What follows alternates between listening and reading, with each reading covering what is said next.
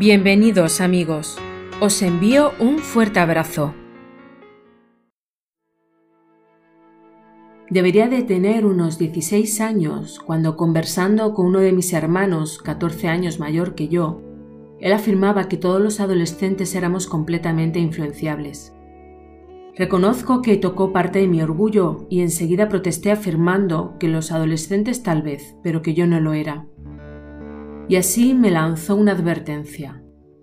Un día no te darás cuenta, te pondré a prueba y verás qué influenciable eres.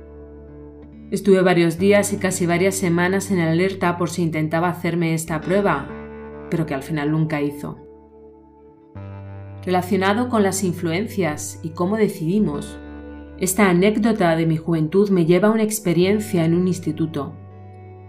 Hace casi cuatro años estuve dando charlas donde les hacía reflexionar a chicos de ESO y bachillerato sobre hasta qué punto tomamos decisiones siguiendo las voces de nuestro entorno.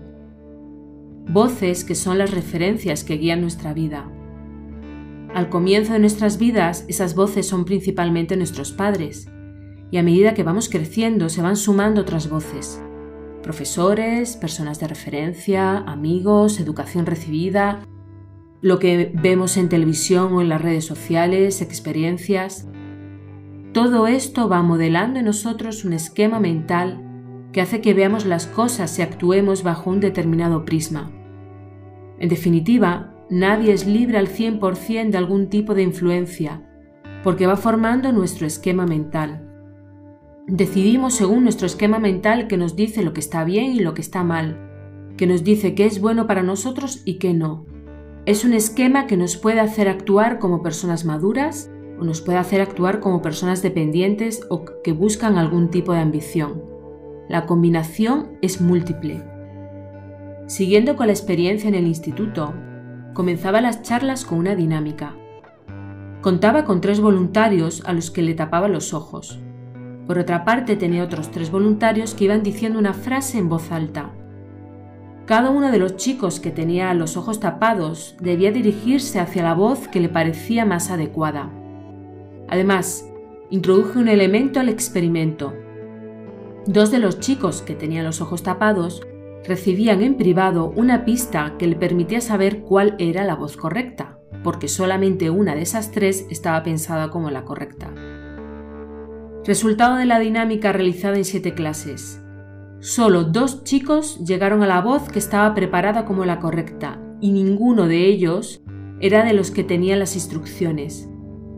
Una parte de los chicos decía que avanzaba a una voz al azar, otros que a la que tenían más cerca, otros a la que ellos consideraban que era mejor, independientemente de las instrucciones. No dejaba de ser un reflejo práctico a pequeña escala de cómo tomamos decisiones, es decir, si tenemos en cuenta las referencias, si vagamos sin pesar en nuestra vida, si vamos al camino más cómodo, si el miedo a equivocarnos nos condiciona, como decía antes, una multitud de combinaciones. Hay un ejemplo muy curioso y casi sorprendente en la Biblia sobre esto. Se trata de los hijos de Zebedeo, Juan y Santiago, que piden a Jesús la posibilidad de sentarse en su reino, uno a su derecha y otro a su izquierda. Es un esquema mental que busca el reconocimiento del mundo como finalidad en sus vidas, sentarse en los primeros puestos, ser protagonistas, tener poder. No pensaron en el resto de los discípulos, pues los otros diez estaban presentes en su petición y vaya si se indignaron. En ese momento tenían un esquema mental que determinaba una forma de ver las cosas, unos objetivos y un comportamiento. Ellos se consideraban parte de una élite, de hecho, junto con Pedro formaban parte del grupo de tres de los más allegados de Jesús, y como parte de la élite se creían merecedores de un puesto de honor al lado del jefe, que era Jesús. Sin embargo, Jesús les contestó duramente. Les dice, Sabéis que los que son reconocidos como jefes de los pueblos los tiranizan, y que los grandes los oprimen. No será así entre vosotros, el que quiera ser grande entre vosotros, que sea vuestro servidor. ¿Qué diferencia en el esquema mental? Nada que ver. De hecho, el esquema mental de estos dos hermanos cambió completamente los años que estuvieron con Jesús. hasta el punto de cruzar al otro lado del mundo para llevar el Evangelio, como en el caso de Santiago que llegó hasta España, y de sufrir hasta el martirio por predicar, fueron cambiando su esquema mental. Todos necesitamos referencias, incluso cuando consideramos que no preguntamos a nadie y que creemos que somos nosotros los dueños de nuestras decisiones, como decía, nos basamos en lo aprendido y en lo experimentado que ha formado nuestro esquema mental. Pero, ¿es el mismo esquema mental el que te hace pedir un puesto de preferencia por encima de tus amigos que el esquema mental que busca la verdad y justicia independientemente de la fama y el éxito? Creo que no. Hay un esquema mental que busca el éxito personal a toda costa y aquel que busca ayudar a los demás.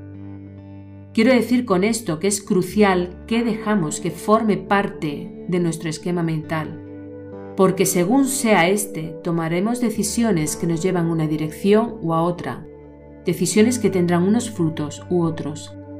Decisiones personales que nos lleva a escoger la persona adecuada en nuestro matrimonio, noviazgo o pareja, o escoger los amigos correctos, o comprar con cabeza y no dejarse llevar por impulso.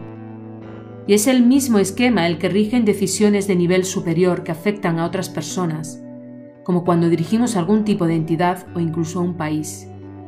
Quien actúa de forma tiránica a nivel personal, actuará de forma tiránica cuando dirige o gestiona otros aspectos es crucial tener referencias adecuadas para contar con esquemas mentales que construyan en positivo las sociedades y no generen desigualdades. Dice la palabra en Romanos 12.2. Y no os amoldéis a este mundo, sino transformaos por la renovación de la mente, para que sepáis discernir cuál es la voluntad de Dios, qué es lo bueno, lo que le agrada, lo perfecto. Quienes dirigen el mundo de verdad, los que ostentan el poder, da igual de qué tipo sea, actúan para seguir conservando ese poder de una u otra forma.